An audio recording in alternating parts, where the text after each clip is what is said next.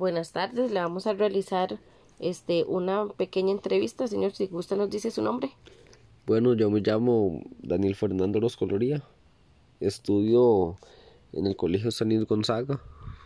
Si gusta nos dice el nombre del libro que leyó don Daniel. Yo leí La isla de los hombres solos de José León. Si gusta nos dice el argumento del libro. De que muchas veces nos culpan por situaciones que no hemos hecho ni cometido nosotros y aún así tenemos que enfrentar la vida y seguir adelante.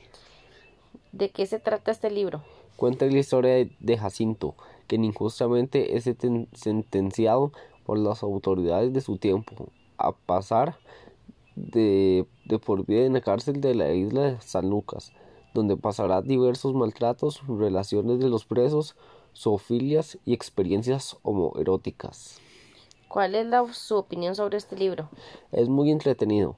Por más que quieras dejar de leer, no puedes, porque quieres saber qué va a pasar después.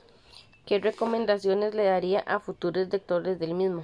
Es muy interesante, pero tienen que poner mucha atención a la historia, ya que es demasiado entretenida y hasta los que no nos les gusta leer. Bueno, este, a mí en lo personal, eh, yo conocí la isla de San Lucas y justamente el día que fuimos estaba grabando el señor José León Sánchez. Eh, de igual manera, la experiencia es muy bonita, pero se siente un aire escalofriante, este, como de malos tratos y muertes. Y a la hora de recorrer el lugar, este, se siente como mucho temor.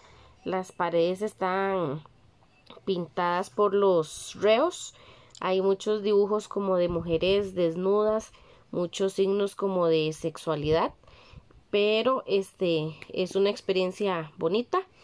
Y ahora que el señor Daniel nos está comentando sobre el libro, va a ser una bonita experiencia poder leerlo.